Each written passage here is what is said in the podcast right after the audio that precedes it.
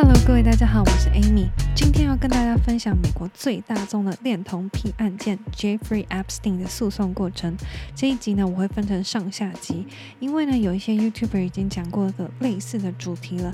但是我今天的切入点会从受害者的律师代表 Bradley J. Edwards 的角度出发，看一位小小的律师如何跟大富豪请的律师团缠斗十几年，最后将他送进监狱里面的精彩的故事。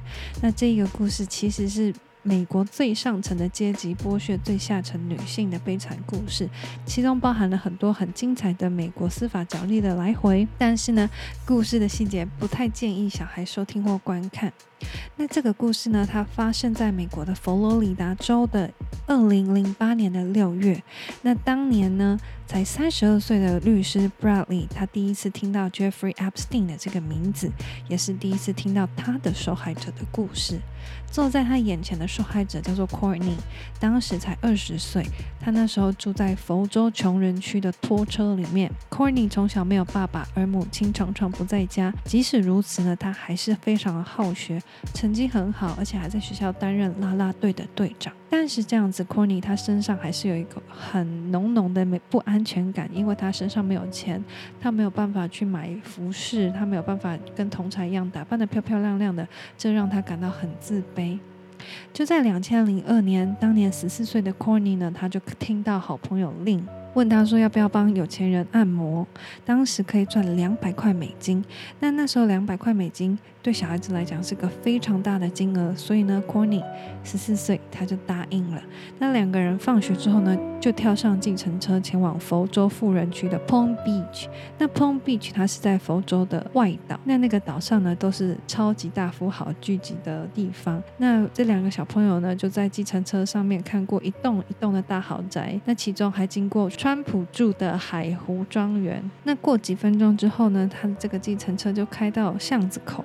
那停在了传说中要去帮他按摩的有钱人的门口。那这时候领门的人呢，叫做 Sarah Killen，他就带着 Courtney 到了一间卧室。在那个卧室的中间呢，有一个长长的按摩椅。这个时候，Courtney 他心脏就是一直跳，他非常的紧张。他说他从来没有看过那么大的房子，也没有帮人家按摩过。可是想到可以拿到两百块，他心里想说一定要让这有钱人刮目相看。这个时候呢，浴室就走出一位头发半白的男子，他只围了一条毛巾。这个时候，男子呢就伸出手跟他说：“你好，叫 Jeffrey，你呢？”这个男子呢露出了灿烂的笑容，舒缓了 Courtney 的紧张。这个时候呢，Jeffrey 呢，他就躺在椅子上，面部朝下。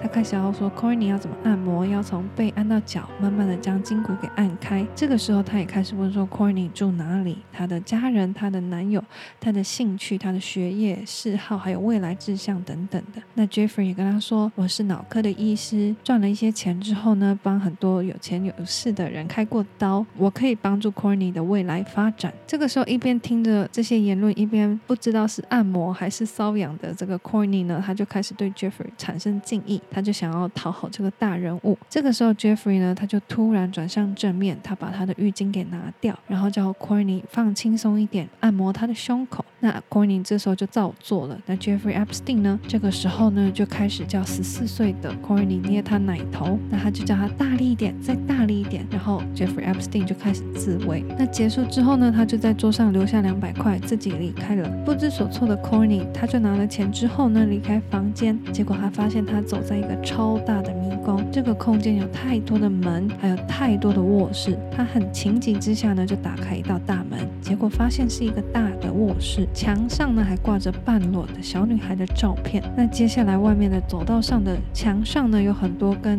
名人的合照，还有跟 Pope 就是教宗的合照。这时候 Corney 呢，他就觉得这个人好像是真的很有权势，说不定可以真的帮和发展未来的事业。后来，Corny 好不容易找到路下去之后呢，就跟 Lin 两个人回到家。他们两个人回到拖车，就是自己的家门口，然后呢，看着满地的烟蒂，他们就一边讨论今天发生的事情。那 Lin 呢，就跟 Corny 说：“你不用担心，我也做过类似的事情。如果你不想做，你你可以介绍其他女孩子给他，一样可以赚两百块钱。这种事情有钱人常常会做，因为他们想要帮助在拖车里面的穷人，就像我们。就这样子，年近很轻的 Corney 呢，在没有家人的陪伴，还有指导下，以及同柴的误导下，开启一连串的错误。领门的 Sarah 每次打来问他说要不要工作，Corney 都为了两百块答应。而 Jeffrey Epstein 每次的按摩口味都越来越重，对性一知半解的 Corney 听着 Jeffrey 的鼓励跟粉饰太平，他努力告诉自己说这没有什么，Jeffrey 是个好人，他只是想要帮忙我们这些穷学生。他也努力的介绍了很多的小女孩，总共超过了三三十位。而，Lin，他总共介绍了超过五十位女孩。Jeffrey Epstein 呢一直叮咛他们说，他要年纪越小越好的小女孩一定要是白人，不能有刺青，也不能穿耳洞，一定要是很 pure，他要很天真，而且要很纯洁的。Jeffrey Epstein 的性欲其实跟食欲一样，一天三到四次。他对女孩子的需求越来越多。Courtney 呢，他开始荒废学业，因为他觉得他开始赚大钱了。他专注的在找朋友。有一次呢，他不小心带了黑人到 Palm Beach，那 Jeffrey Epstein 看到后，直接给他们两百块，叫他们回去，而且警告 Courtney 说：“你绝对不要再犯这种错误了。”这个时候，Corney 他已经到了十七岁，他跟 Jeffrey Epstein 的来往已经超过两年半了。那他发现后来 Jeffrey Epstein 对他越来越不关心。有一天，Corney 他突然从这个 Jeffrey Epstein 帮他编织的谎言中清醒，他发现他是受害者。那这样子的受害者其实超过上百位。Jeffrey Epstein 呢，利用弱势的青少年，这些没有家长陪伴下缺乏父爱、住在拖车里面的女孩子们，一直向他们灌输错误的观念，透过哄骗、称赞这些小女孩很棒，给他们自信心还有金钱来合理化以及掩盖他的畸形的变态行为。而且这些小朋友对 Jeffrey Epstein 产生了错觉，开始想要讨好他，就这样子度过了一段非常可怕的童年。有一天，Corney 清醒之后呢，刚好被 FBI 找上，他才发现，OK，Jeffrey Epstein 的变态行为已经被盯上了，所以呢，他想要找个律师，他就找上了 Bradley，希望可以有律师可以代表这些受害的女性帮他们发声，一起来。揭穿这一个恋童的变态。那律师律师 Bradley 他其实以前当过检察官，他明白这种恋童癖的案子。Jeffrey Epstein 呢，他其实可以在牢里面度过数百年。所以他也很积极的在跟这些受害者开始访谈。那他发现说，大部分的女性都是轻经济弱势的青少年，而且对于 Jeffrey Epstein 有很复杂的感情，因为他们年纪太小，没有办法辨别什么是正常的感情关系。而且 Jeffrey Epstein 呢，他很擅长在情感上操纵这些女孩子。比如说有女生她们要话剧社比赛，Jeffrey Epstein 还会透过司机送花束到现场，让她觉得很有面子。那还有刚。刚刚提到的那个另，她跟 Jeffrey Epstein 也认识的时间很久，而且 Jeffrey Epstein 呢对她做过更多更糟糕、更变态的事情。另有一次怀孕了，那小孩子是她男朋友的。这个时候 Jeffrey Epstein 呢帮他的小孩子办出生的派对，然后让另有一种哇，我在 Jeffrey Epstein 的心中有一个很重要的错觉。所以律师 Bradley 他就一直在收集这些故事，而且他也更深入的去研究，发现说 Jeffrey Epstein 呢这个事件。其实，在二零零五年，佛州 Palm Beach 这个区的警局就已经开始在调查这件事情了，而且他们发现有二十三位的受害者。那佛州的警察呢，他们就开始申请要调查 Jeffrey Epstein 他们家的垃圾的证据。那他们在垃圾桶翻到很多纸条，上面都写着有谁打过来，其中呢有很有名的政治人物，包括佛州的政治人物，还有 Donald Trump，还有各行各业的名人。而且呢，纸上写的更多的是女孩子打进来的记录，那些女孩子会跟他们说：“哦，今天谁可以工作？那明天不知道谁不行，谁可以？那总共呢，一天会安排三个。那他的助理 Sarah，他会去联络每一个女孩的倒班时间。这些女孩子通常介于十四到十七岁之间，而且 Jeffrey Epstein 呢会循序渐进的对这些女孩子们进行啊、猥亵的行为。”第一次会先自慰，那再来会强迫性行为，最后会变成三 P。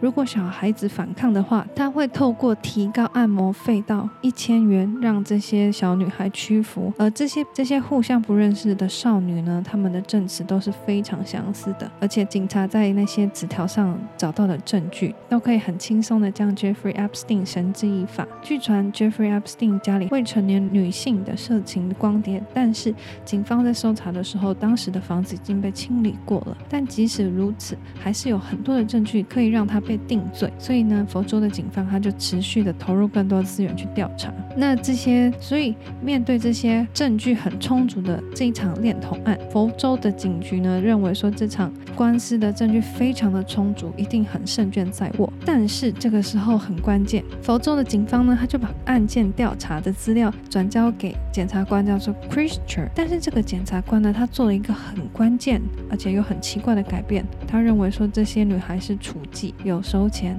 他决定不用猥亵罪起诉 Epstein，而是用非法的非法嫖娼既罪起诉，而且选择而且选择的是组陪审团，而且他不相信那些女孩，他认为那些女孩都是妓女，所以他只请来了一位女生上了证人台作证。这个会使 Jeffrey Epstein 的刑责低上非常多，他可能十年或者是甚至三年。那后来呢，Christian 他这种很荒谬、很离奇的诉讼的手法。引起非常多人的讨论，那他最后就被换掉了，那整个官司呢就被移到联邦的阶级，但是如果 Christian 呢当时相信这些女孩，而且非常认真的在准备收集那些资料，而且非常确实的起诉 Jeffrey Epstein 的话，他其实就在零六年、零七年就可以开始入监服刑。但是他的起诉的关键让这场官司后面延续诉讼了十几年，这造成非常非常多女生的梦魇。那下一集呢，我们会再持续的聊 Jeffrey Epstein 的这个案件，因为后面会更长。那今天就先跟。跟大家分享到这边。